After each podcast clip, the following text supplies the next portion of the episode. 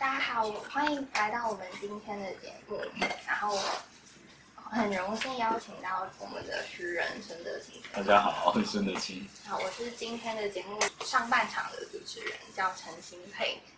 那你今天是来宣传诗集的？呃呃，那如果我有一个小小的问题，如果挑自己觉得最喜欢的，你挑得出来吗？就是愚人之歌一到三首，还是每个都是你的海？我有挑啦。你有挑？你要说一首可能没办法啦。对，我觉得我挑的是比较容易说明吧，比较容易那个被解释。对，或者是它也有某种代表性，就比较能代表在里面想的事情。你你有你有挑你的吗？我有挑我。好，那轮流。好，那 那你先。好，我比较害羞。OK，今天要讲的是这本《愚人之歌》。好，我们来看这一首。如果有书的话，在六十九页。六十九页。这一首叫《我要如何确定自己不是 NPC》？不用确定，当然是 NPC。在你做出有意识的行动之前，你会一直是 NPC。然后 NPC 你知道什么？我知道那个小村姑什么的，我只要要解解任务，我就去站在房子前面，你按按 A，他就会讲话。然后他会讲一样的话。对对对，他会讲一样的话，他就等于是一个城市反应嘛。对，就在那个 RPG 游戏里面。那你有觉得这首诗在讲什么吗？一开始会想到那个桶中脑或者是笛卡尔的哦。后来我想说有意识的，那 OK，所以行动有分，你觉得有分意识跟没有意识？哦，简单讲，为什么说我们是 NPC 呢？因为像你平常很多我们的行为，行为常常是因为某一种强迫性而做的，你都不是不是一种主动性。譬如说你因为饿好了，你就去吃，或者是因为你你产生一个情绪，一个嫉妒或一个愤怒，然后你就会产生某某个既定的行为。你可能如果观察你的行为模式，会发现你是被内在的某一些动机所，你可以说是被绑架的。你就想你的家庭关系或情感关系，或想你最感觉最对自由对受不了的某一件事情，是不是他一来你就会激起你的某一个反应，然后你就很想做某件事情，或者是你被某一种焦虑，焦虑有时候你就想吃东西之类的，就是这一类的。我没有办法控制我自己。对对，你那时候。你会觉得是你在做，可是你其实是受到某一种内在机制的驱使。那其实你去观察起来，会觉得，哎，我很多行为其实是不由自主。就说我明明知道这个不好，我明明知道不该吃什么东西，或者我不明明知道不该熬夜或者是什么的，但是我还是不由自主一直去做，或者是上瘾。你有对任何东西上瘾？假设你对一个烟或是其他东西上瘾，那你就是不得不去做，对不对？你是被牵着走。我等下看到手腰背，我就得喝。OK，没有办法。那你很了解。那你什么时候发现自己正在被控制？有一个很确切的时间点？时间点可能没有，但是你可能在人生过程中有很多事情，就让你一直觉得你自己在做一些蠢事。对，但是这个你真的要发现，它真的需要，可能需要一些契机，或是观察，或是你读到某些东西，而且你要愿意承认。承认自己真的在做一个很自我毁灭的事情，这个东西最容易在关系发生。像我举前一本书的，前一本书有一个，对，其实这两本很多都在针对自己的状态，呃，观察自己的状态这件事情发想的。比如说前一本书有一有一篇，我不知道你有没有看到，你可能还没看这本对不对？我有，你有看，可是这样有点没礼貌，但。不要谈这一本。OK OK，有一首叫做《给天下苦练的男人》，你 觉得如何？我觉得写得出这样的诗的男生为什么会苦练，我就想不透。到底怎样算苦练？我就是我不太。OK OK，因为我比较肤浅。呃，那那个意思，它基本上就是因为我们呃，你光是看新闻或是看看 PTT 也好，对你就会看到各种。或是哎，那种是一个很传统的那个男性在追逐女性的那种价值观，然后会有很多觉得自己哎那种很日剧式的，就觉得我付出一大堆什么东西，然后是什么为你好，什么怎样怎样怎样，对。但其实他根本上说你观察自己的状态的话，会通常都会就会悚然发现，其实你都只是在为了自己，你是想要交换你的某一个东西。那你觉得这样算谈恋爱的一种形式吗？还啊是，这根本还没谈起来，很多是根本还没谈起来，然后就觉得自己在掏心掏肺。对，但这种情况你就要变成你要你要认出你正处于那个状态，要不然你就会一直陷于那种日剧的悲剧情怀。所以我有时候看，我可以让你得听吗？这样哦会有，点请装修。请跳，请这样子。时候看你演诗的时候，就有一种被抽离或者比较后撤的感觉，哦，嗯，就是你想要带给读者的感受。对，因为我觉得你可以可以这样讲，无论如何你一定会发现，你可以观察自己，所以你是可以跟这些东西保持一个距离的。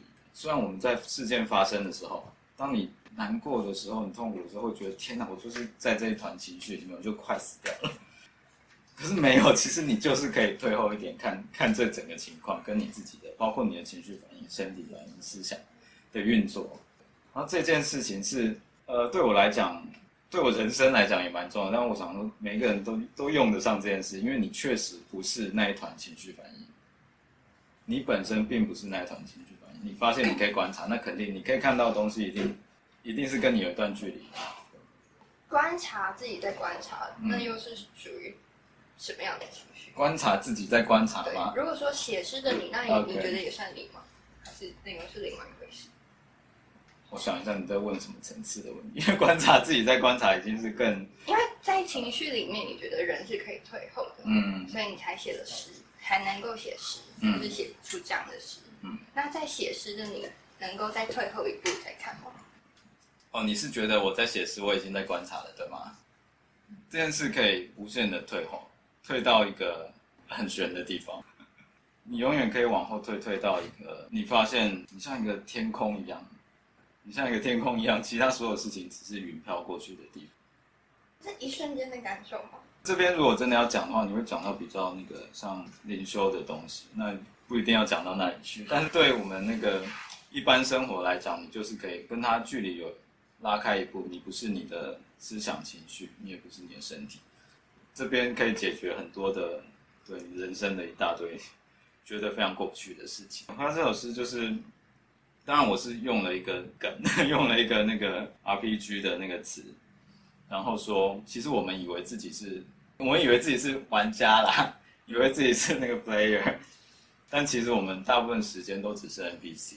有一个说法也是说，你其实就只是一部机器，你是依照你身体里面的各种化学反应在做反应的。然后你真的要成为一个自主的人，你必须把你的灵魂给练出来的。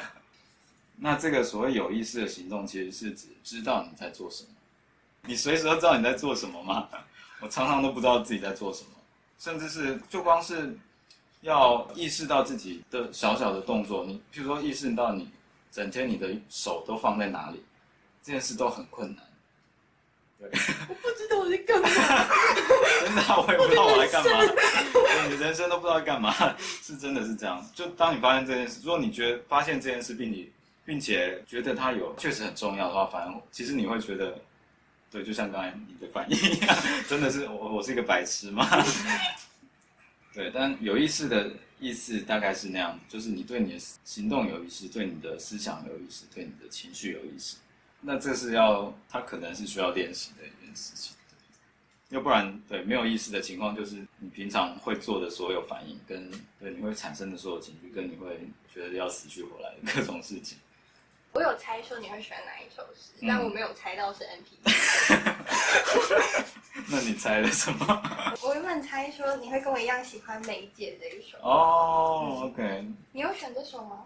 我没有选这首。好，好，没关系，我喜欢。那我帮大家读一下。好好好，OK。文学就像蜜蜂，没有理由期待一只蜜蜂飞到你面前开始整理，但它可以传递花粉，酿出好吃的蜜，而且它有那么精致的小脚、鲜艳的肚子、磨翅膀、羽针。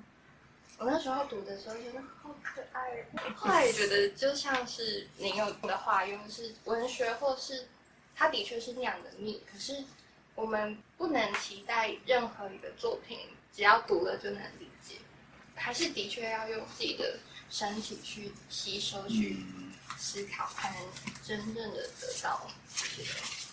嗯像像是我超常就是看电影的时候，就看完当下就觉得哦我都懂了，然后过几天就忘了，变成一种消费。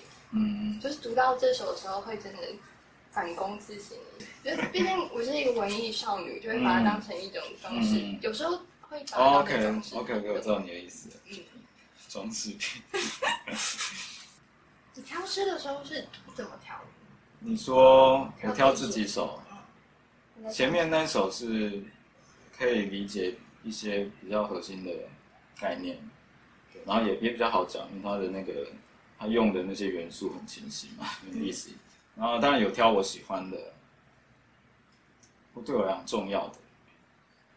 对这首我每次讲都觉得我讲没有办法把它讲得很好。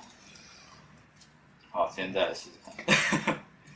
这首七十五页叫《不要忘记》。哎，我也有挑这首。哦，太好太好，这首就觉得需要互动一下，我自己在讲不够，不要忘记，有天我也会身败名裂，为了子虚乌有，或是罪证确凿的事情，有天我也会背信忘义，为了光明正大，或是寡廉鲜耻的理由。朋友，到时请不要忘记，我真的就是那样。网络上有一张梗图，就是说哦，我迟到是大家就会说明自己迟到的理由，说被车撞了，然后就最后一个人就说哦，我就是烂人。就我那时候会想到这件事情 OK 然后后来会觉得说，我们跟大家相处都展现一个好的面相，可是嗯其实不管好跟不好都是我自己。对，也也是这样的东西。就首先，我想它它有好几个东西在里面，因为我都不一定记得，就是有时候对写完之后自己要重新把它想出来。第一个就是要当一个好人，当一个好人真的是世界上最累的事情。尤其是你自己 自己有那个我想当好人的概念，这就好像，因为我写这首诗之后，去年嘛，去年发生了很多奇怪的八卦，今年也有啦。我想听。是啊，就是那些大家都有看到的那些，简单讲，延续刚刚好的那个东西。你如果是王力宏，你如果是王力宏，发生那一件事，哎、我就一开始不相信。天哪，他这么帅的呢？他长得很像马英九啊！我们家的教育就是长得帅的人，嗯长得就是不太可能是坏人。对，那那个影响很大，对不对？所以他一当那个明星，他肯定是会是这个形象，不会是另外一个形象，因为他就长那样。那因为他是那个形象，所以只要他出一点纰漏，那个东西就会让人非常的破灭，对不对？但如果你是谢和弦，如果你是谢和弦，真的你怎样都好像没差，哦大家已经习惯了。而且，对啊，其实喜欢你的人就是喜欢你，对他的粉丝来讲也没有差。那这是其中一点。然后另外一点，我不知道有时候说你会不会觉得，呃常常人家对我们有某种看法、某种判断，觉得你好或不好或怎么样，然后可能他他就是误会你了，或是他对你的看法，你觉得有时候你就会很想要为自己辩解。对，我觉得这件事很累。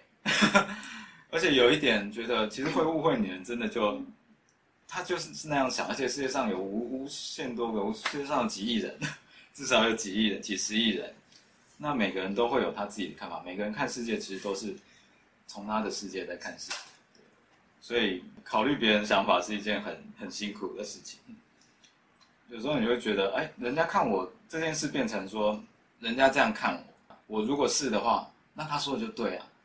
他对我有一个不好的意见，但如果他我真的是这样子，那不就被他指出来，那是一件好事吧？大家很了解你的。或者是你就被被讲出来，你的某一件你想隐藏的或者怎么样，但你真的是这样啊？